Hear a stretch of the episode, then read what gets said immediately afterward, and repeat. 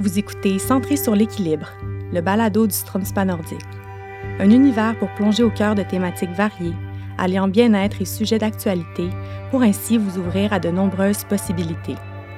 Nous vous promettons un contenu avant-gardiste et audacieux, offert en partenariat avec nos collaborateurs d'ici et d'ailleurs. Joignez-vous à nous dans cette quête d'équilibre, un épisode à la fois.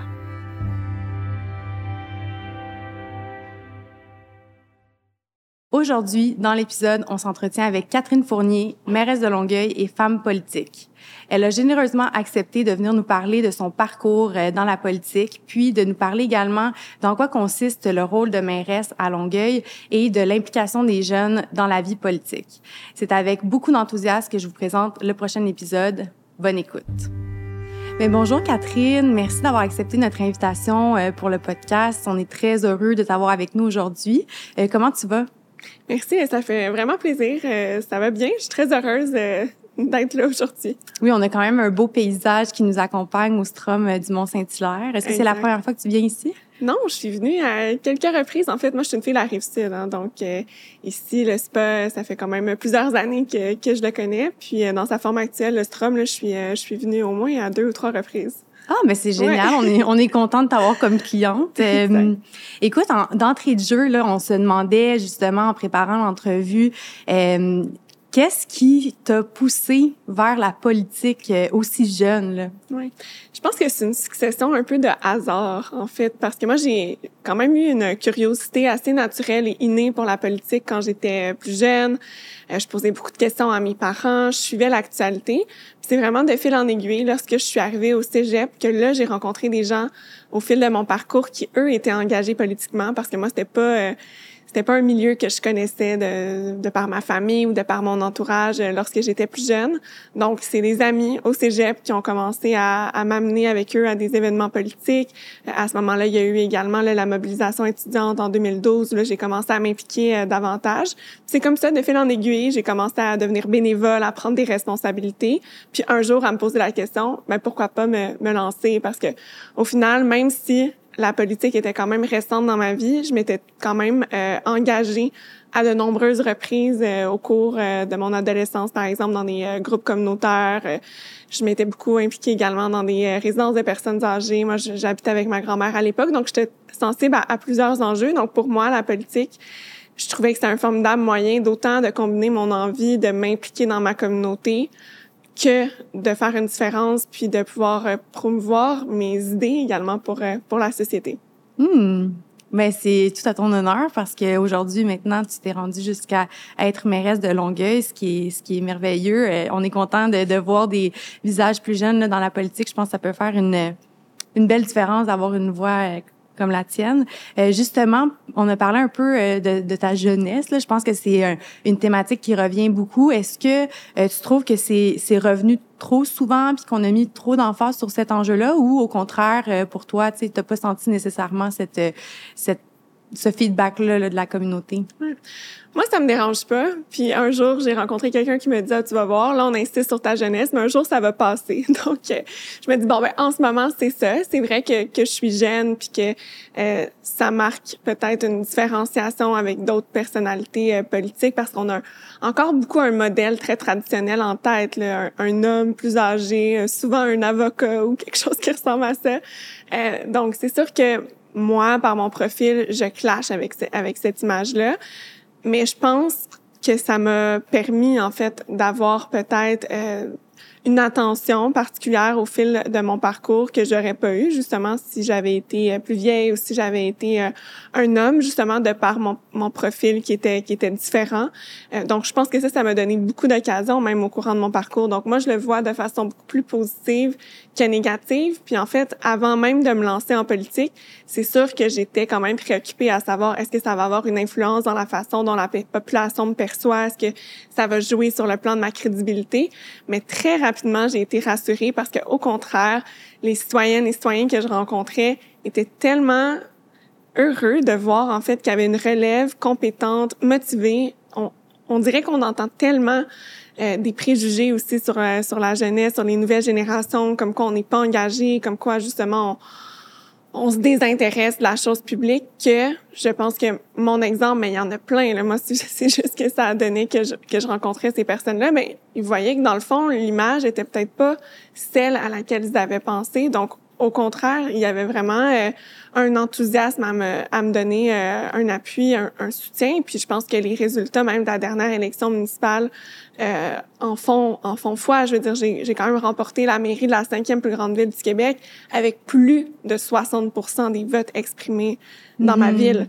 Donc c'est la preuve que l'âge est vraiment pas un facteur qui va euh, en tout cas un facteur négatif euh, qui va déterminer le vote de la population et qui sait c'est peut-être même un, facteur positif parce que moi ce que je sens beaucoup c'est une volonté de passer le flambeau, d'écouter la relève, de justement faire confiance à la jeunesse. Puis ça ben je pense que c'est de c'est de bonne augure pour la suite des choses. Évidemment, je crois à la à la diversité, euh, je pense que justement le fait d'avoir différentes générations en politique, c'est juste quelque chose de positif, faut pas non plus aller dans le tout à la jeunesse nécessairement, mais le, le mélange d'avoir une meilleure représentativité, clairement que ça, c'est juste positif. Oui, absolument. Je suis euh, entièrement d'accord. D'ailleurs, ça m'amène à te parler d'un livre que tu as écrit en 2017 qui est euh, L'audace d'agir, qui justement parle un peu de l'engagement euh, de, de, de, notre génération. je pense qu'on est de la même génération, les milléniaux.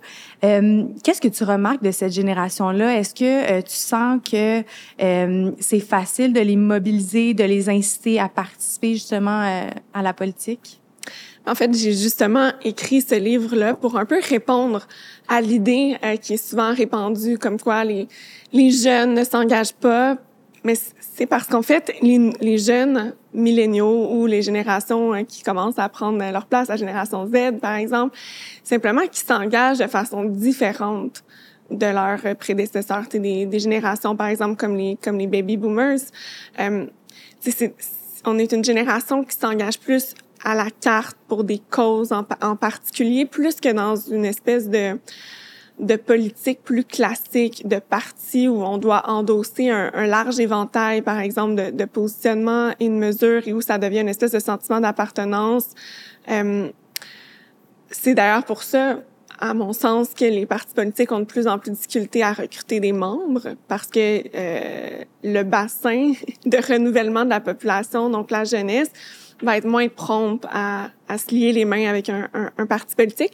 D'ailleurs, c'est pour ça aussi que dans les dernières années, j'ai essayé de développer aussi toute une réflexion sur faire de la politique de façon non partisane, donc des partis, puis j'en suis parce que moi-même, j'ai fondé un parti pour euh, me présenter à la mairie de Longueuil, mais à, ce moment-là, moi, je le vois plus comme un véhicule, comme une coalition, quelque chose de très flexible et pas... Euh, est pas très euh, encombrant ou très défini là, comme on peut euh, l'avoir connu dans des partis politiques plus euh, classiques où c'est pratiquement ben une fois que t'entres là, il faut que tu crois à 100% à, tout ce qui est proposé par le parti. Donc c'est vraiment cette philosophie là qui est en train de changer. Donc c'est peut-être ça un peu la différence que les que les générations peuvent constater entre elles dans la façon de s'engager politiquement. Hmm. Justement, est-ce quel avenir on a en politique pour les générations à venir? Mais moi, j'y crois, puis je suis vraiment heureuse de voir davantage de jeunes prendre leur place en politique. Déjà, moi, je suis arrivée à l'Assemblée nationale en 2016. J'étais à ce moment-là la seule députée en bas de 30 ans. J'avais 24 ans. Et euh, par la suite, à l'élection de 2018, il y a quand même eu quelques autres jeunes qui ont, qui ont réussi à, à, être élus. On était, on, je pense que je suis passée de la seule à, être presque une dizaine, en tout cas en bas de 40 ans, on était une dizaine. Donc ça, c'était déjà une, progression intéressante, même si on est encore euh, bien en deçà du seuil de la représentativité. Euh, mais là, récemment, aux élections municipales, il y a également eu un, un renouvellement intéressant, plusieurs jeunes euh, maires ou mairesses qui ont été élus à travers le Québec, mais également dans les conseils municipaux. Euh, nous, chez nous, à Longueuil, je suis pas la plus jeune de mon équipe, bien au contraire, il y a quand même plusieurs de mes collègues élus, des, des, conseillers ou conseillères municipaux euh, qui sont qui sont plus jeunes que moi. Il y en a beaucoup qui sont qui sont plus vieux également, donc on a cette belle diversité-là. Donc moi, j'y crois. Je pense que la politique est en train de se transformer, puis nécessairement, plus il va y avoir de jeunes qui vont faire leur, leur place, mais plus il va y avoir de jeunes qui vont avoir envie de se lancer. Euh, c'est prouvé en fait selon différentes études, dont une qui avait été publiée par l'Institut euh, du Nouveau Monde, que le facteur principal qui incitait non seulement les jeunes à aller voter aux élections, mais également à se présenter, c'était la présence d'autres jeunes dans les sphères démocratiques. Mais tout à fait. Puis pour être honnête, en préparant l'entrevue, euh, de devoir parler, puis de voir qu'une personne qui, qui, qui me ressemble finalement représente euh, ma ville parce que je suis de, de la même Ah. ville, ça m'a super emballée puis encouragée à justement plus m'intéresser euh, à la politique pour pas, prêter ma voix finalement. Fait que je pense que ça a cet effet-là et ça m'amène à te demander. euh, tu as fait la tournée des écoles, des universités euh, suite à la rédaction euh, du livre euh, L'audace d'agir. Euh, Est-ce que tu sens que tu es un modèle pour ces gens-là? Comment ça a été reçu Comment tu as été reçu dans ces écoles? Ça a été euh, vraiment super. Moi, j'ai adoré l'expérience de faire la tournée du Québec puis d'aller rencontrer des jeunes autant cégep, université, dans justement une une quarantaine d'établissements, euh, grosso modo, donc dans toutes les régions. Puis j'ai eu un super bel accueil, puis avec beaucoup de curiosité, euh, je dirais, à ce moment-là. J'étais à mes débuts en, en, en politique, en fait, comme élue. Puis, euh, ce que je voyais dans mes échanges avec les avec les jeunes étudiants et étudiantes, euh, c'était énormément de questionnements sur la politique, sur la façon dont ça dont ça se faisait, dont la façon euh, où on pouvait aussi progresser dans les sphères politiques, puis faire entendre ses idées, faire entendre sa voix. Puis moi, le constat principal que j'ai dressé de ces rencontres-là, c'est à quel point ce serait important de euh, donner davantage d'outils aux jeunes, justement, pour qu'ils soient en mesure de, de, de savoir, de connaître les possibilités d'engagement. C'est des choses qu'on on n'apprend pas nécessairement euh, à l'école, ou en tout cas, c'est beaucoup à la discrétion des, des enseignants et des enseignantes à l'heure actuelle dans notre système scolaire. Comment est-ce que fonctionne la politique, à quoi ça sert un député, à quoi ça sert un maire, une mairesse, un conseiller ou une conseillère municipale, les différents paliers de gouvernement. Euh, c'est pas inclus en ce moment dans un cours. Donc, moi, j'en ai fait la promotion lorsque j'étais députée. Je pense que ça prend absolument là, un cours d'éducation à la citoyenneté euh, dans Oui, exact. dans C'était une nos de mes questions. Ouais, Vous aviez exact. fait une motion, Oui. déposé une motion à l'Assemblée nationale pour un cours d'éducation citoyenne. On en est où justement avec ce projet-là si on Oui. Ben, d'abord, la motion que j'avais déposée, elle avait été acceptée, donc tant mieux. C'est une orientation du gouvernement actuel. Maintenant, bon, entre une orientation, un engagement, parfois, et la réalité, euh, il peut y avoir différentes priorités qui vont euh, tasser peut-être cet élément-là à l'agenda. Puis on comprend là, que dans les dernières années, euh, ça a été un peu plus un peu plus compliqué, mais j'ai eu la confirmation récemment que le cours en fait d'éducation à la citoyenneté, ce nouveau cours est en est en, en train d'être élaboré en fait par les, équipes notamment là, du Conseil supérieur de l'éducation. Il y a beaucoup de consultations évidemment qui se font là, quand il y a une intégration d'un nouveau cours au programme de formation de l'école québécoise, mais c'est en marche.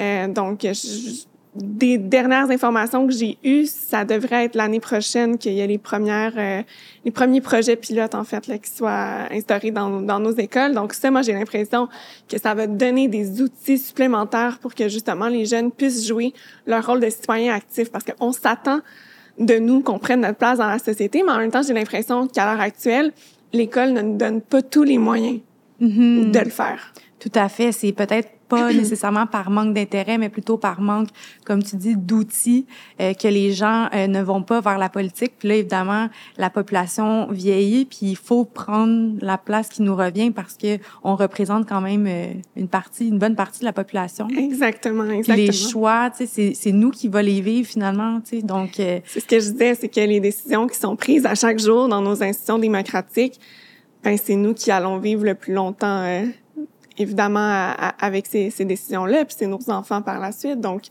c'est tellement important qu'on qu'on soit impliqué dans, dans les décisions. Puis moi, c'était mon constat principal. Puis euh, je, je trouvais ça même euh, préoccupant de voir. Puis c'était ça dans, dans, dans mes échanges avec les étudiants, les étudiantes. C'était cette espèce de s'il vous plaît, donnez-nous davantage d'outils parce que pour l'instant, je, je voyais même des jeunes qui me disaient qu'ils allaient pas voter parce qu'ils sentaient pas qu'ils étaient capables de faire un choix Mm. éclairé. ouais. Ça, je trouve que ça en dit beaucoup sur l'état de notre démocratie puis à quel point ça devrait être prioritaire. Ouais, puis c'est j'imagine que c'est bidirectionnel dans le sens où la personne doit s'informer mais l'information doit être accessible aussi puis euh, je- tu parles beaucoup Exactement. de transparence Exactement, aussi, de oui. C'est sûr qu'il y a une responsabilité individuelle, mais en même temps, comme société, il faut minimalement s'assurer de donner la base, ce qui est euh, honnêtement pas le cas, moi j'ai l'impression. Puis oui, après la transparence de la part des élus, moi je je pense qu'il y a comme une rupture de confiance dans les dernières années entre la population et la classe politique. Puis moi, en tout cas, c'est vraiment ma priorité euh, en tant, en tant qu'élu de travailler à rebâtir cette confiance-là. Puis ça passe notamment par plus de transparence. Puis la transparence, à mon sens, c'est pas juste de rendre l'information disponible c'est aussi de la rendre accessible, vulgarisée, de euh, faire en sorte que n'importe qui puisse la comprendre puis saisir le sens des informations qu'on va divulguer. C'est pas juste de, de, mettre en ligne une page, par exemple, sur, euh, sur un site web. C'est aussi de faire en sorte que les gens vont s'approprier l'information, que ça va pouvoir leur servir même au quotidien euh, comme citoyens puis à jouer leur rôle de façon encore plus accomplie. Absolument. Puis le langage politique peut parfois être compliqué pour quelqu'un qui est euh, nouveau ou qui s'y intéresse. Donc, des fois, justement, cette vulgarisation-là va rendre, euh, comme tu dis, l'information accessible, puis les gens vont pouvoir l'assimiler puis prendre des choix éclairés par la suite. Donc, je pense que c'est très nécessaire et, euh, et bravo là, pour ce projet-là. On est en train justement de développer au, au conseil municipal à Longueuil euh, justement des outils qui vont permettre de vulgariser les séances parce que souvent, moi, je l'ai même constaté quand j'ai commencé à suivre la politique municipale. Euh, on regarde un conseil, il y a tellement des termes là, qui sont compliqués, même pour des gens qui font de la politique là, au quotidien. Moi, j'avais fait de la politique à l'Assemblée nationale, je débarque au municipal. D'autres termes qui sont vraiment difficiles à, à démystifier quand tu le regardes plusieurs fois, là, tu commences à comprendre, mais tu sais, est-ce qu'en amont, on pourrait pas déjà commencer à démystifier c'est quoi ce langage-là pour qu'au moins les gens qui veulent nous suivre, parce que là, on, dirait qu'on donne même pas les outils pour que les citoyens puissent même comprendre le déroulement d'une séance municipale. Donc, on part de loin, mais ça, c'est un chantier sur lequel on, veut travailler euh, ardemment à Longueuil. Ah ben c'est génial, c'est génial de l'apprendre. Je pense que ça va avoir un, un effet hyper positif là, sur la population, euh, notamment à Longueuil. On a parlé un peu de ton implication à différents paliers gouvernementaux. Est-ce que tu pourrais nous, nous dire un peu la différence euh, de par ton expérience? Pourquoi le, le municipal finalement? Mm-hmm. Ben le municipal, c'est le palier le plus proche des citoyens. C'est vraiment celui qui va avoir une influence sur des services qu'on utilise au quotidien. Il y a 70 à peu près des services en fait qu'on utilise quotidiennement qui sont du ressort des gouvernements euh, municipaux. Euh, que ce soit le transport en commun, que ce soit les, les, parcs, les rues, euh, les loisirs, la façon dont nos, dont nos villes sont, sont organisées, l'aménagement urbain, euh, la fourniture de l'eau, les, les, déchets, les déchets, les matières organiques. Donc tout ça, c'est du ressort de la, de la municipalité. Après, bon, quand on parle du gouvernement du Québec, c'est des enjeux un peu plus globaux comme la santé, l'éducation, l'environnement. Dans le fond, au gouvernement du Québec, on va souvent donner des orientations qui, après ça, vont être définies dans les villes. Donc, les villes, c'est vraiment le, la place où on met en application. Puis moi, c'est ce que j'adore parce que c'est des projets qui sont concrets. Euh, j'ai apprécié évidemment là, mes années passées à l'Assemblée nationale. C'est des réflexions euh, très intéressantes. Je pense que ça m'a donné un, bagage de connaissances qui fait en sorte qu'aujourd'hui, je peux m'accomplir également dans, dans mon rôle de mairesse. Euh, mais moi, je suis vraiment plus une fille de proximité qui aime ça justement monter des projets de A à Z puis de voir la concrétisation des projets. Donc là, je suis bien mhm. servie en politique municipale parce que c'est vraiment plus concret. Ça va plus vite aussi, c'est plus dans l'action. À l'Assemblée nationale, on est beaucoup dans les grands discours, dans les euh, dans les débats sur les virgules, sur les projets de loi, ce qui est super important évidemment. Mais moi, je suis plus une fille d'action, fait que je me rends compte qu'au final, la politique municipale, c'est vraiment plus pour moi. Puis peut-être que ça te mènera ailleurs, mais pour l'instant, ça te satisfait. Oui, Donc, exactement, ton mandat de mairesse jusqu'à présent, euh, te remplit pleinement, puis ça, ça, se passe bien. Oui, mais je trouve ça hyper euh, stimulant. C'est sûr que les circonstances sont particulières. Là, maintenant, je suis, euh, je suis mairesse depuis le 7 novembre, puis depuis la mi-décembre, je suis mairesse en télétravail pratiquement. Ah oui. Oui, donc c'est, c'est quand même particulier, mais en même temps, je suis très reconnaissante que les technologies d'aujourd'hui puissent nous permettre de le faire. évidemment, on va retourner, je pense, à une certaine normale prochainement. Euh, mais oui, j'ai une super belle équipe qui m'accompagne. Donc, non seulement moi, je suis mairesse, mais j'ai 14 collègues qui sont euh, conseillers, conseillères euh, municipales, euh, qui vont, qui m'appuient au quotidien dans la réalisation de, de, nos engagements, mais également toute une équipe qui travaille avec moi euh, à notre à notre cabinet, donc euh, une quinzaine de personnes encore une fois. Donc au final, on est comme une équipe là, une trentaine euh, de gens hyper motivés qui avons qui avons envie à chaque jour là, de mettre tout notre cœur et notre énergie au service des gens de Longueuil puis à faire progresser les choses. ça bouge, ça bouge vite. Je pense que ça bouge vite pour l'administration publique aussi. Hein. À Longueuil, c'est quand même 3000 près de 3000 personnes qui travaillent pour pour la ville ou pour l'agglomération de Longueuil. Donc, je pense qu'eux aussi, ils sentent déjà que ça, que ça bouge pas mal. Ah oui, ça doit, ça doit. Puis, euh, euh, on a parlé brièvement de ton équipe, 14 euh, élus. Oui. 13 de ces 14 le font pour la première fois. tu parles beaucoup de rodage. Comment ça se passe, ce rodage-là? Oui, en fait, à, l'interne, même, c'est notre mot préféré, le rodage, parce que c'est certain qu'il y a des ajustements. c'est la première fois premièrement, que la plupart d'entre nous exerçons cette fonction-là. Même moi, si j'ai de l'expérience politique, euh, c'est comme député à l'Assemblée nationale, comme mairesse de Longueuil, au palais municipal, c'est tout à fait, euh, c'est quand même très différent. Euh, mes collègues, comme tu le dis, sont élus presque tous pour la première fois. Donc, c'est s'acclimater avec ce nouveau rôle-là. mes, mes collègues, souvent, ce qu'ils trouvent le plus difficile, c'est peut-être de de, de répondre aux, attentes des, des citoyens. parfois, c'est, c'est, ça peut quand même être, euh, être stressant parce qu'on sent qu'il y a beaucoup d'attentes. Euh, est-ce qu'on est capable de tout régler en quelques semaines?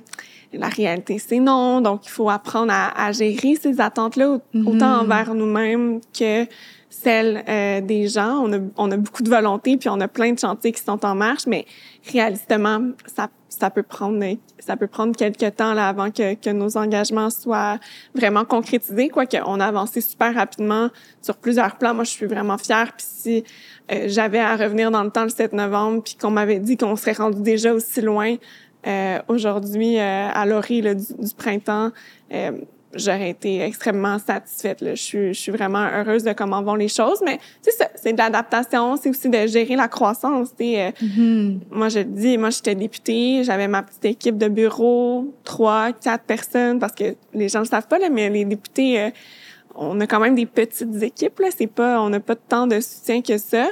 Euh, tandis que là ben maintenant que je suis que je suis mairesse, j'ai 14 déjà 14 conseillers dans mon équipe, c'est c'est immense en termes de relations humaines puis de de soutien à procurer à des gens justement qui vivent une première expérience politique. Puis de l'autre côté, ben d'avoir une équipe non pas de 3 mais plutôt de 15, 16, 17 employés. Euh, ça aussi, ça représente des défis qu'on passe. Euh, je suis sûre que il y a des liens à faire un peu avec l'entrepreneuriat puis euh, les entreprises. C'est quand on passe de, de 3 à, à 15 ou à 20, euh, c'est quand même euh, une gestion de, de, croissance qui est pas nécessairement évidente là, en termes de, de structure, de processus, de s'assurer que tout le monde va dans le même sens. Puis en plus de ça, un niveau de difficulté supplémentaire, c'est l'arrimage avec toute la machine administrative qui, eux, justement, sont vivent aussi une, une transition nécessairement parce qu'on n'a pas le, on a, on n'a pas le même style, c'est une culture différente qu'on veut euh, implanter. Euh, une culture beaucoup de collaboration avec l'administration, mais qui en même temps leur met beaucoup de pression parce qu'on veut aller vite, on veut accomplir plein de choses. Mm-hmm. Donc c'est vraiment plusieurs ajustements là qu'il faut qu'on qu'on mette en, en œuvre. Puis c'est les, les, les défis lentement, mais sûrement. Là, exact, rodage. ouais, rodage, exactement. Euh, justement, on a parlé un petit peu d'attente. Ça me fait penser que quand les gens ont des attentes, des fois, ça peut jouer sur la confiance. Euh, comment on fait pour garder la confiance des gens une fois qu'on qu'on est élu, là, que l'élection est passée? Ouais. Ben, tantôt, on a parlé beaucoup de transparence, puis je pense que ça, ça passe par là, tu sais, ça passe par... Puis quand je parle là, à ce moment-ci de transparence, je parle d'honnêteté, euh, de mettre la, de mettre carte sur table avec les citoyens. Donc, voici où on en est rendu sur tel enjeu, euh, voici ce sur quoi on avance, quand on communique l'information également de la ville de Moi, de ce que j'ai senti jusqu'à maintenant, c'est que justement, chaque fois qu'on explique une décision qu'on prend au sein de l'administration, au sein de la, de la ville de Longueuil, la façon dont on la communique, ça semble faire toute la différence. Les gens l'apprécient, les gens le notent comme quoi justement on les met davantage dans le coup. On explique les tenants et aboutissants, les, les raisons derrière euh, derrière les décisions. Puis c'est pas juste ben voici la décision qu'on prend, c'est aussi le processus qui nous a mené là. On implique les gens là-dedans, donc ça je pense que ça fait une, une belle différence. Puis les priorités qu'on a qu'on a mis de l'avant pour nos, nos, premières semaines, nos premiers mois de mandat ont vraiment été axés sur la participation citoyenne. Euh, par exemple, là, on vient de, de, mettre sur pied des comités consultatifs, donc qui vont permettre de d'aller euh, disons se servir de l'expérience et de l'expertise euh, de certaines de nos concitoyennes concitoyens dans des domaines très précis que ce soit le développement économique, l'environnement, euh, les dossiers qui touchent les jeunes, les relations interculturelles, les aînés même. Euh, donc ça, ça va être une, belle expérience aussi qui va nous permettre, en engageant euh, des citoyennes, des citoyens, de, je pense, avoir encore une meilleure adéquation avec la, la population, puis de leur donner une voix euh, concrète dans nos institutions. Hmm. Dans ce qu'on a parlé aussi, euh, il y avait la rapidité qui revenait, dans le sens où euh, euh du 7 novembre à aujourd'hui, euh, tout s'est passé vite. Donc, j'imagine que ça représente beaucoup d'événements. Euh, comment on fait pour garder un certain recul face à ces événements-là, puis pouvoir réagir avec avec calme, puis avec, tu sais, un, juste un recul? Oui. Euh, c'est sûr que ça va vite, effectivement, puis la politique municipale encore plus que les autres types de politiques que j'ai eu l'occasion de de faire euh, parce qu'effectivement j'ai été élue le 7 novembre, le 15 j'étais assermentée, puis deux jours plus tard on avait une pile de décisions à prendre euh, au comité exécutif qui est comme un peu l'équivalent du conseil des ministres si on veut, mais au palais municipal.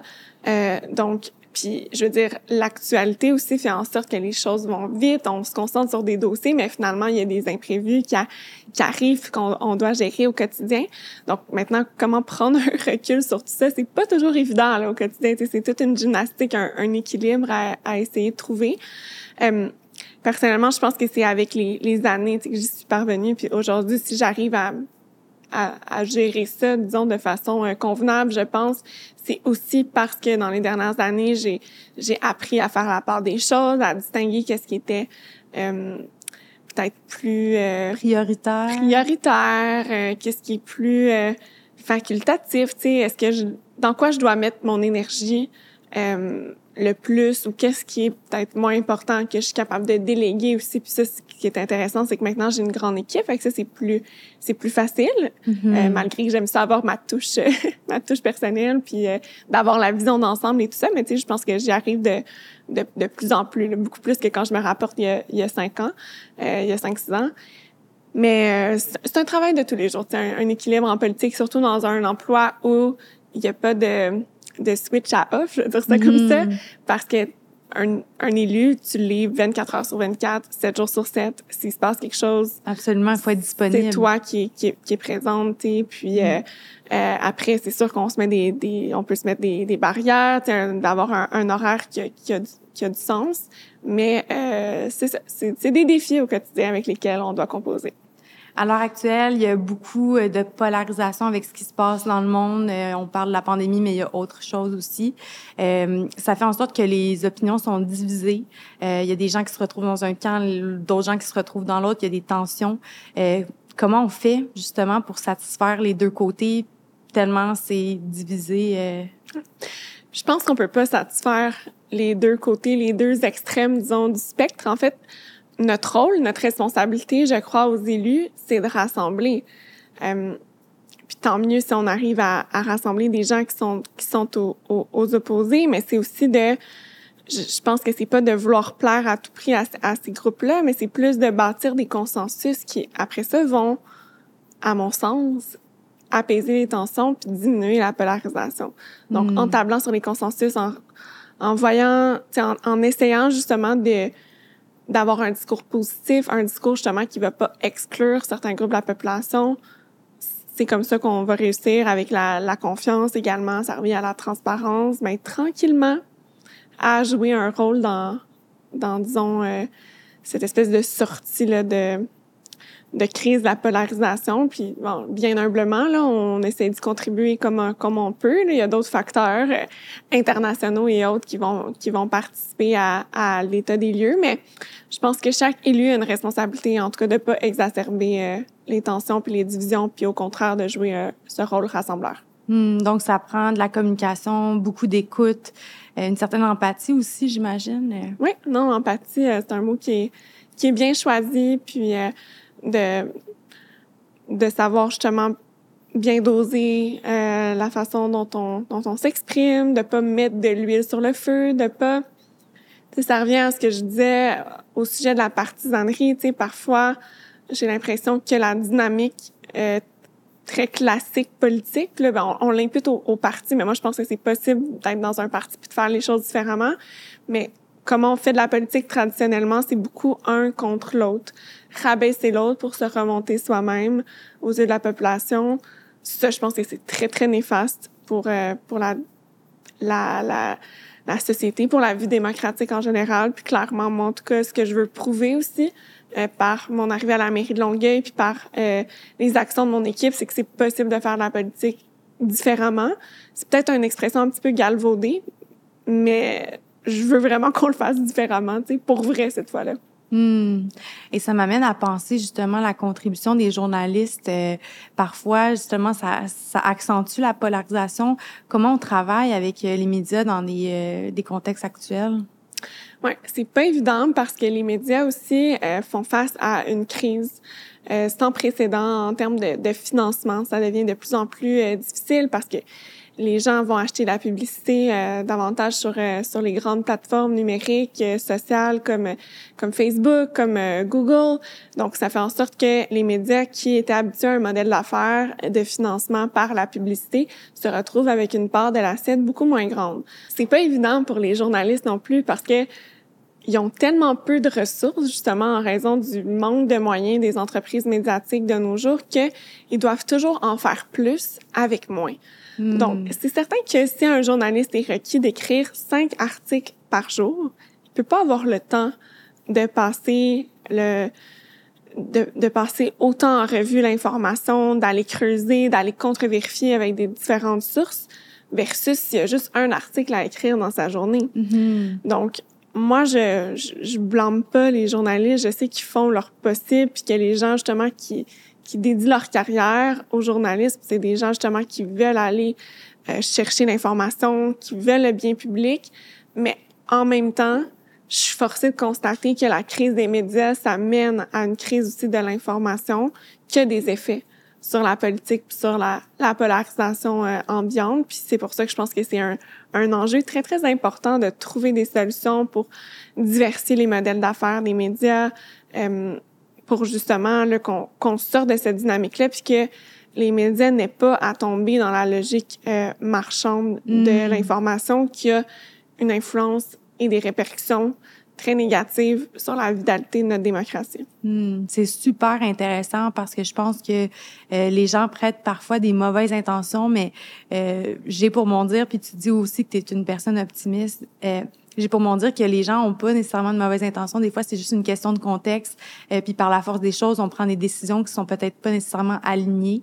Euh, puis parlant d'optimisme, ça m'amène à, te demander, euh, tu te dis une personne optimiste dans la vie, euh, à travers tout ça, comment comment tu arrives à, à, maintenir ton, ton optimisme euh, a parfois des, des enjeux comme ça, des, des, des choses qui peuvent être frustrantes ou qui peuvent freiner des élans? Mm-hmm.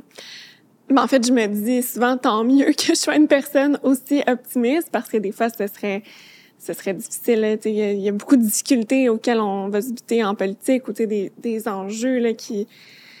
C'est quand on s'arrête euh, quelques minutes, ça, ça, ça peut même faire peur à quel point c'est des enjeux qui sont profonds, qui sont durs à changer, qu'on est tellement, même si on est dans une position décisionnelle, qu'on est quand même une espèce de goutte dans l'océan quand on regarde tout ça, qu'on peut bien sûr avoir essayé d'avoir notre notre influence à notre échelle, mais ça peut être un peu décourageant de voir parfois de l'étendue, disons, des dégâts ou, des dommages dans certains secteurs. Donc, je pense que mon mon côté optimiste, au contraire, me permet de garder la tête hors de l'eau dans tout ça, puis d'avoir, de justement, de d'avoir l'espoir que ça puisse contribuer à faire une différence. Et moi, je vois beaucoup le, justement un verre à moitié plein plutôt qu'à moitié vide. Puis ça, ben, ça m'aide au quotidien parce que sinon, je pense que ce serait juste trop difficile, en fait, avec les... Parce que c'est sûr, là, que c'est facile de tomber dans le cynisme en politique, de, mm-hmm. d'être confronté à tellement de choses où c'est, où c'est difficile, où il y a certains enjeux qui sont plus grands que nous, qu'on voudrait changer, mais que c'est,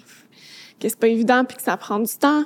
Euh, donc, mon optimisme, je pense que ça me sert beaucoup au quotidien dans, dans, dans ce que je fais, euh, puis que ça m'aide à garder autant mon énergie, ma détermination, ma motivation aussi. Hmm. Euh, justement, euh, on parlait un peu des médias. Euh, maintenant, on a les médias sociaux qui existent depuis maintenant bon quelques années, mais c'est assez nouveau qu'on peut en faire usage pour de la politique. Est-ce que justement tu utilises tes plateformes comme un vecteur pour faire avancer les choses ou des fois c'est difficile parce que y a quand même des commentaires ou tu sais est-ce qu'en politique c'est plus difficile maintenant qu'il y a les réseaux sociaux versus avant qu'on n'avait pas toute cette mm-hmm. façon de distribuer l'information rapidement. J'en ai déjà parlé avec euh, avec des collègues qui sont plus âgés ou qui font de la politique depuis plus longtemps. Euh, puis eux trouvent ça très très difficile. Euh, ils sont unanimes à dire que c'était plus facile avant, que justement l'information allait moins rapidement. C'est vrai, ça donnait plus le temps aux gens de pouvoir se faire une tête avant de se positionner. Maintenant, il arrive un événement, tu es pratiquement contraint de devoir réagir. Je dis contraint, c'est la, la, machine médiatique qui s'emballe. Puis si tu veux avoir de l'attention, puis si tu veux tirer ton épingle du jeu, t'es bien mieux d'avoir réagi euh, sur les réseaux sociaux en dedans de mm-hmm. quelques minutes, quelques secondes si tu peux. Si tu peux être le premier, c'est encore mieux. Tu vas avoir encore plus d'attention. Puis c'est cette espèce de guerre pour l'attention qui, des fois, est très malsaine aussi euh, mm-hmm. d'un point de vue euh, politique. Mais en même temps, c'est comme ça maintenant que l'information fonctionne. Donc, pour des gens qui ont vécu les deux réalités, le avant, le après, le clash est immense. Mm. Puis donc ça, c'est plus sur le plan, le plan personnel. Ces gens-là ont, ont de la difficulté, puis trouvent ça difficile, puis ont peur de faire une erreur, puis souvent sont moins à l'aise avec les, les plateformes aussi. Puis on voit donc beaucoup plus les côtés négatifs parce qu'ils sont pas habitués justement de, de recevoir les commentaires euh, de façon très instantanée par rapport à, à ce qu'ils faisaient. Tu sais, bien sûr, les mm-hmm. critiques, les, les journalistes, les éditoriaux dans les journaux, ça, ça a toujours existé. Mais là, d'avoir les citoyens aussi qui peuvent réagir en temps mm-hmm. en temps réel, puis d'avoir des centaines de commentaires sur les réseaux sociaux parfois qui peuvent être difficiles, critiques, négatifs, voire euh, haineux ou insultants, ça c'est une autre game. Mm-hmm. Par contre, pour moi qui évolue maintenant dans le milieu politique, euh, depuis depuis que les réseaux sociaux ont, ont pris cet espace-là plus, plus, grand euh, dans le monde dans le monde politique, moi, j'ai pas de difficulté parce que aussi j'ai un peu grandi avec ça. Je veux dire, les réseaux sociaux sont arrivés dans ma vie à la fin de mon secondaire, donc je suis très à l'aise avec les plateformes. Moi, j'y vois beaucoup plus de positifs que de négatifs sur le plan personnel, euh, parce que ça me permet de communiquer une information à la population euh, sans devoir toujours passer par les médias traditionnels. Ça me donne une autre porte. Je pense que ça permet euh, de me rendre plus accessible, que les gens puissent justement davantage euh, me connaître, que je puisse diffuser également de l'information qui peut-être intéresse pas nécessairement les médias traditionnels, de nouer une relation avec les, les gens justement que, mm-hmm. que je représente. Et donc ça, à mon sens, ça surpasse et de loin les côtés négatifs des, euh, des commentaires euh, euh, qui parfois peuvent être plus plus difficiles. On apprend aussi avec le temps à faire la part des choses. Peut-être qu'au début, j'étais plus affectée par certaines choses qui pouvaient se dire par, sur, sur les réseaux sociaux, bien que j'ai toujours gardé une certaine distance avec ça. On dirait que moi, je, je vois, j'ai réussi à compartimenter entre le virtuel puis, puis le réel.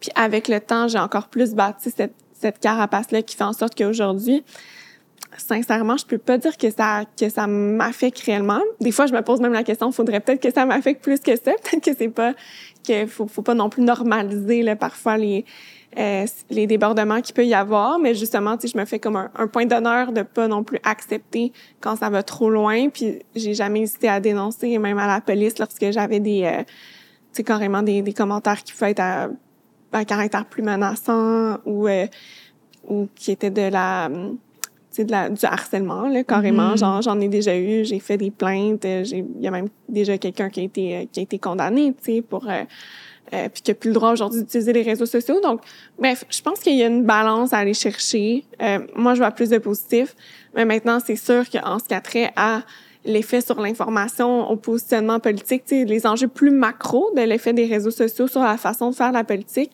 ça, c'est préoccupant. Puis, à mon sens, c'est dans le grand spectre aussi de de la crise des médias parce que c'est non seulement les, les, femmes et les hommes politiques qui sont forcés de réagir plus vite puis ça crée une espèce de spirale, mais c'est aussi les médias, les journalistes euh, qui doivent euh, faire un article sur le champ quand il se passe quelque mm-hmm. chose. Ils n'ont pas nécessairement le temps d'aller contre-vérifier l'information. Donc, parfois, je trouve que ça participe à une dynamique de désinformation mm-hmm. qui est elle aussi euh, négative pour, pour l'état de, de santé de notre démocratie.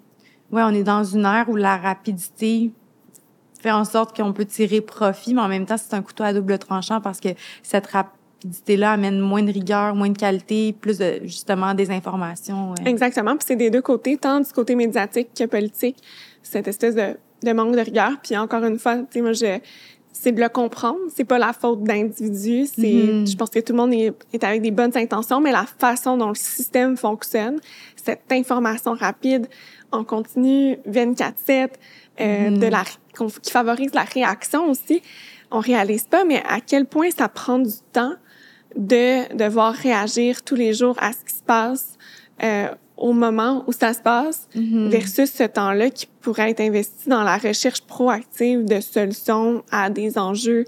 Euh, si on se concentre juste sur la réaction, on pourrait passer notre temps à faire ça. Mm-hmm. Puis moi, c'est ce que j'ai aimé d'ailleurs de mon expérience lorsque je suis passée de députée d'un parti politique à députée indépendante, c'est que j'avais pas la pression de réagir à tout ce qui se faisait. Mm. Parce que dans une dynamique là, de je vais dire, de bataille, entre guillemets, entre les partis politiques, parce que c'est carrément ça, là. Tu veux gagner des points, mais il faut que l'autre en perde. Euh, t'es toujours forcé d'être dans cette boucle-là de réaction. Tandis que moi, comme députée indépendante, j'avais pas cette pression-là de faire la, la lutte à un autre parti politique. Je faisais mm-hmm. juste défendre mes idées. Et donc, ça me donnait rien de réagir au jour le jour aux 3000 choses qui vont se passer dans une journée. Je me concentrais sur développer des projets, des propositions. Puis j'ai pu faire ma marque puis me démarquer de cette façon-là. Puis c'est ça qui m'a qui a participé à ma réflexion sur la partisanerie puis sur la façon dont fonctionne notre système politique puis même l'information, euh, les médias, les réseaux sociaux en général. Pour moi, c'est comme un peu dans le même dans le même bain, dans le même enjeu. Mm-hmm. C'est de dire mais comment est-ce qu'on peut trouver des façons différentes d'exercer la politique à l'heure d'aujourd'hui où tout va tellement rapidement? Ma réflexion est pas finie, c'est une réflexion qui continue de, de s'alimenter. Puis je pense que de plus en plus de gens vont se poser ces questions-là dans les prochaines années, d'autant que la nouvelle génération fait sa place, qui justement, je pense qu'on a des façons différentes de concevoir la politique, puis qu'on va peut-être justement réussir à changer les façons de faire, changer le système. Mm c'est mon côté optimiste qui parle. Ouais. Mais il y a aussi, je pense, beaucoup de changements à faire dans notre façon d'utiliser les médias, soit traditionnels ou les médias euh, numériques, sociaux. Euh, je pense qu'on a du travail à faire. C'est quelque chose qui a pris de l'ampleur à une rapidité ahurissante, dans le sens où euh, on l'a presque pas vu venir. Là, ça évoluait de jour en jour, puis euh, toutes les possibilités de d'être en live. De, il y a tellement de possibilités de d'avoir de, de la visibilité. Fait que dès que tu fais une moindre erreur, euh, euh, c'est tout de suite attrapé. Puis là, il y a des, il y a même des médias qui sont euh, des scoops. Puis là, tu sais, c'est mm-hmm. ça va vite là donc c'est sûr ça favorise aussi tu de, de marcher sur des œufs il y a des gens tu sais souvent dans la population on va entendre qu'on n'aime pas les élus qui ont la langue de bois là souvent c'est l'expression qui est consacrée tu sais ça veut dire la langue de bois c'est d'être ultra prudent de parler un peu pour rien dire, entre guillemets, mais en mm-hmm. même temps, euh, tu sais, faut être compréhensif aussi dans la mesure où, en même temps, on, exige la perfection. Euh, mm-hmm. comme citoyen, tu sais, puis je veux dire, les élus, on est des citoyens aussi, puis on, on est tellement prompt, justement, à souligner les erreurs, puis on marche tellement sur des œufs, justement, que, euh, tu sais, c'est comme l'arbre ou l'écorce, tu sais, est-ce que c'est normal que les gens soient vraiment plus euh, politically correct ou euh, qu'ils soient plus euh, langue de bois, entre guillemets, si on, on est tellement vite sur la gâchette quand il y a une erreur. T'sais. Fait que si on veut des gens qui parlent plus librement, ben il faut accepter qu'il peut y avoir des écarts, puis que, mm. puis que c'est humain aussi. Ça, c'est général, c'est pas juste en, en, politique, effectivement. Je pense sur les réseaux sociaux en général, que ce soit dès que quelqu'un a une certaine, euh, un certain auditoire, euh, en tout cas, on dirait que je peux pas. J'ai l'impression qu'il va y avoir un renversement à un moment donné parce que là, on est en train, à mon sens, d'aller beaucoup trop loin dans ce qu'on exige des gens. Mm-hmm. Euh, j'ai l'impression qu'il va y avoir peut-être un retour là, du balancier parce que ça pourra pas être tenable. Je veux dire, euh, on est tous humains après tout, puis euh, les mm-hmm. erreurs. Maintenant, on, on, on, met beaucoup la loupe sur l'erreur, mais tout le monde en, tout le monde en fait. Là, donc, euh, il va falloir Tout le être monde en fait, c'est juste qu'ils sont pas indulgents et bienveillants les uns envers les autres. Absolument. Oui, je, suis- je suis entièrement d'accord là-dessus. C'est ça. Tout le monde fait des erreurs, mais c'est pas tout le monde qui filme ses erreurs. Fait que c'est pas tout le monde qui a le même type de conséquences. Puis en bout de ligne, euh, ouais. Puis ça, c'est ça. Je pense qu'il y a encore euh, l'éducation à faire, certains changements aussi. Euh, Puis je pense que il y a plusieurs événements qui arrivent depuis quelques années qui nous font avancer vers quelque chose de plus réglementé, euh, de, de, de plus orienté aussi. Là. Comme Mhm. on a un code de conduite euh, euh, pour conduire une voiture, ben peut-être qu'un jour on aura un code de conduite pour agir, interagir sur les réseaux sociaux, je sais pas. tu sais. Peut-être, oui, tout à fait. Mm. Puis euh, les, les, les entreprises privées ont quand même une grande responsabilité à jouer, mais pour euh, justement qu'elles la jouent, ben c'est le rôle des gouvernements également de, de faire en sorte d'avoir la pression nécessaire pour que justement ces entreprises-là aussi acceptent de d'œuvrer dans la société puis d'avoir justement des barèmes, des codes, puis Mhm. de d'endosser aussi leurs responsabilités parce que clairement qu'il y a eu un, un laisser-aller dans les dernières années puis qu'il y a eu des dérapages puis qu'il faut maintenant un peu réparer les, les erreurs ou euh, le laisser-aller qu'on a laissé euh, se perpétuer. Oui, tout à fait. Tu as fait mention d'équilibre. Ça m'amène à te demander euh, cet équilibre-là entre le travail, la vie personnelle. Arrives-tu à le garder? Si oui, de quelle façon? Est-ce que tu as des outils justement pour pas oublier? Parce que j'imagine qu'en dehors d'être une femme politique, euh, tu as des passions, tu as, une famille. Donc, il faut quand même que tu puisses donner ton temps euh, ici et là. Euh, C'est quoi tes, trucs? Ça aussi, tu sais, c'est avec le, avec le temps que j'en suis venue à départager. OK, ben ça, c'est absolument nécessaire que je le fasse aujourd'hui versus je peux attendre ou peut-être que c'est pas si important que ça. Euh, au départ, euh, quand j'ai commencé en politique, je disais jamais non à quelque chose. J'étais oui, je vais être présente, je vais être là. Puis là, c'est sûr que ça, c'est plus dangereux parce que tu viens à, à comme perdre ton, ton équilibre ou, mais j'ai des amis, une famille super compréhensif, mais à un moment donné aussi, c'est non seulement pour eux, mais pour soi-même. Je pense qu'on on devient des meilleures personnes au travail quand on a un meilleur équilibre de vie aussi, puis qu'on on Mhm, fait de la à place à, autre chose dans sa tête et dans sa vie, dans son dans son quotidien. Donc ça, c'est c'est super important pour moi. Je dirais que je le fais pas mal plus au au, au feeling, tu sais, je me mets pas nécessairement là, des plages dans mon agenda que je dois faire autre chose, mais tu sais, j'arrive, c'est plus de l'autre sens, dans le sens comme, ah, ok, ben là, tu vois, en fin de semaine, oui, il faut peut-être que je fasse du rattrapage de travail, mais la fin de semaine, je vais la consacrer euh, à, à mon chum, ou je vais la consacrer, ce, soir-là, je vais aller souper chez, chez mes parents.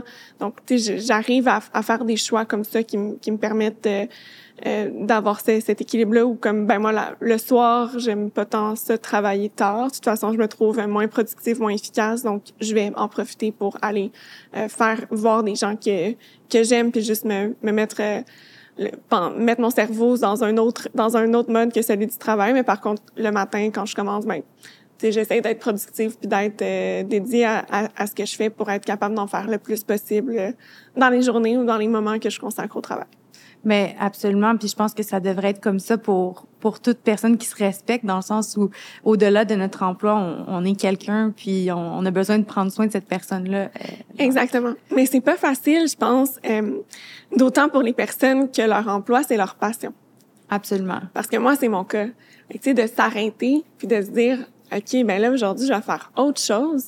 C'est pas évident parce que pour moi, là, le matin, c'est pas, un- c'est pas comme un, un, je le sens pas comme un travail. Je me sens Mhm. juste privilégiée d'avoir l'occasion de faire ça dans la vie. Puis des fois, même, je me pince un peu. Je suis comme, wow, je suis payée pour faire la politique, pour représenter les gens, pour, tu sais, pour, euh, là, maintenant que je, en plus je suis mairesse, tu sais, j'ai, je suis au pouvoir, tu sais, j'ai, j'ai vraiment une influence sur les, sur les décisions qui sont prises, sur les orientations. Donc, c'est très, en tout cas, je trouve ça très gratifiant.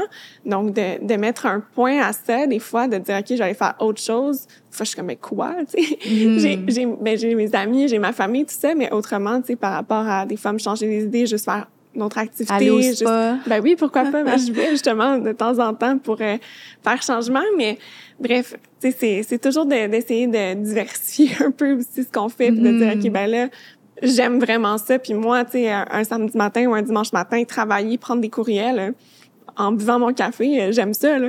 Fait que Mm. il faut que je fasse attention parce Ouais. que c'est facilement envahissant pour cette, pour cette raison-là. Donc, je pense qu'il faut encore plus dans un cas comme celui-là où le travail c'est une passion, il faut en être encore plus conscient de, de cette limite-là parce que c'est pas parce que j'aime ça que c'est simple de faire aussi. Mhm. Puis il y a aussi la notion de tu veux faire ça sur un long terme, donc en gardant l'équilibre, ça va te permettre d'avoir une énergie constante, puis de, de, de continuer de réaliser tes mandats, puis de, de faire avancer euh, le, ça. le bateau. Je, je le sais que ça fait ça me fait du bien là, quand je fais autre chose. Ouais. Je le constate. Ouais, ça libère un peu euh, l'esprit, puis euh, on revient la tête comme à fraîche. fait, euh, ouais. ouais. Justement, euh, je je parlais de faire avancer le bateau. Je suis quand même curieuse de savoir sur quel projet vous travaillez actuellement. Ça doit être euh, des projets super intéressants euh, pour quelqu'un là qui, qui, qui habite dans euh, la, la- région euh, ben, de Longueuil, du Grand Longueuil. Qu'est-ce qui s'en vient euh, prochainement? Mais là, justement, en matière de participation citoyenne, on est en train de fonder, en fait, un office de participation publique. Donc, au-delà des comités dont je parlais, des comités consultatifs qui vont impliquer euh, les gens puis qui vont euh, aller saisir de l'expertise euh, des citoyens, euh, l'office de participation publique va pouvoir euh, prendre des mandats sur des questions plus euh, litigieuses, puis vraiment consulter la population de façon proactive, aller consulter non seulement les gens, mais les experts sur euh, sur le terrain, les scientifiques, euh, les académiques. On a des grandes institutions aussi sur notre territoire. On a l'Université de Sherbrooke, on a le Cégep et Dormont-Petit, qui est le plus grand euh, cégep au Québec, qui est quand même sur, euh, sur notre territoire. Donc, ça va être intéressant. On va pouvoir analyser des, des questions en, en profondeur. Moi, je pense en tout cas qu'en termes de participation citoyenne, ça va vraiment aider à la vitalité démocratique de notre territoire. Donc ça, c'est d'une part. Euh, D'autre part, nos grandes priorités sont beaucoup sur l'environnement et l'habitation. Donc, en matière d'environnement, on est en train de travailler sur notre plan de conservation des milieux naturels. Donc, on va répertorier les milieux à caractéristiques écologiques, à, à valeur euh, moyenne, élevée, donc les, les endroits où on va vraiment vouloir avoir une, une réglementation robuste qui va permettre de les protéger à perpétuité. Euh, donc, on sait que la préservation des boisés et des milieux humides en milieu urbain, c'est vraiment une des meilleures façons de capter le carbone et donc de lutter contre, euh, contre les changements climatiques. Donc, ça, c'est un, c'est un gros chantier euh, qui est en branle de notre Mm. côté. Puis sinon, ben, en matière d'habitation, euh, c'est la plus grande préoccupation des gens à Longueuil, en fait, là, que ce soit autant trouver un logement quand on est euh, est locataire ou que ce soit accéder à, à la propriété lorsqu'on lorsqu'on souhaite acheter euh, une maison puis on, on connaît la situation de surchauffe sur le marché actuellement. Euh, donc euh, avec notre équipe on, on, on cherche des solutions innovantes à ces à ces enjeux-là. Euh, comment on peut euh, donner plus d'outils euh, à la population, comment est-ce qu'on peut euh, justement peut-être sortir du cadre réglementaire établi pour voir ok mais de quelle façon est-ce qu'avec les autres paliers de gouvernement on peut trouver euh, des solutions pour la population. Donc, euh, avec d'ailleurs mon, mon homologue, le maire de Laval, on va organiser un, un grand sommet un peu centré sur l'innovation justement en matière d'habitation qui va se tenir euh, dans les dans les prochains mois pour contribuer à cette réflexion là. Donc euh, ça aussi c'est un c'est un enjeu qui qui nous occupe en plus de tout ce qu'on peut faire sur le plan de la réglementation à. Puis je pense que c'est aussi des priorités pour la population, euh, ces, enjeux-là finalement, parce qu'on le ressent, la crise du logement, euh, la crise euh, de l'environnement. Il y a beaucoup de crises, puis je pense que ça commence dans les des municipalités, justement. C'est Tout à fait. Moi, je pense qu'on a un rôle de leadership à, jouer. Puis ce que, j'aime aussi du palier municipal, c'est que j'ai l'impression que puisqu'on peut prendre des décisions plus facilement, mettre en œuvre des, des projets, euh, le fait que ça soit plus flexible, ben moi, je vois ça comme une influence par la base. C'est de montrer que c'est possible et donc de faire des petits dans d'autres municipalités à travers le Québec et euh, au Canada ou dans le monde, euh, mais également de montrer au gouvernement, par exemple au gouvernement du Québec, que certains projets sont possibles, puis peut-être que grâce à cette influence-là positive, ben, que le gouvernement du Québec va dire, ben nous, on va implanter, ça fonctionne à Longueuil, donc implantons-le partout au Québec. Hmm. Donc, c'est une influence qui peut jouer à, à, plusieurs, à plusieurs niveaux. Puis moi, je pense en tout cas que c'est vraiment une, une façon de faire avancer les choses. Donc, autant pour euh, l'enjeu environnemental, quand je parle de préserver les milieux naturels, mais aussi qu'on peut on peut parler d'aménagement urbain comment est-ce qu'on favorise la mobilité active le fait que les gens euh, délaissent l'auto solo pour euh, euh, marcher pour prendre leur vélo pour donc non seulement ça ça va favoriser la santé mais ça a des bienfaits environnementaux aussi donc tout, tout ce qu'on peut faire pour penser la ville a vraiment une influence concrète sur la vie des gens puis sur les grands enjeux euh, qui nous préoccupent euh, en, en 2022 donc euh, c'est ce qui est euh, tellement intéressant Wow, ben en tout cas, c'est des beaux projets, puis euh, on a hâte de voir ça euh, en œuvre, puis de voir l'évolution. Euh, en concluant, je voulais vraiment prendre le temps de te remercier d'avoir accepté notre invitation encore une fois. Je pense qu'on est très privilégiés d'avoir pu s'entretenir aujourd'hui sur un sujet ben, la politique, c'est un sujet très important, je pense. Donc, est-ce qu'il y avait un mot que tu avais envie de dire en terminant? Euh... Bien, d'abord, merci pour, pour l'invitation peut-être ce que je dirais en, en conclusion, c'est parfois la politique peut être un monde qui nous semble inaccessible.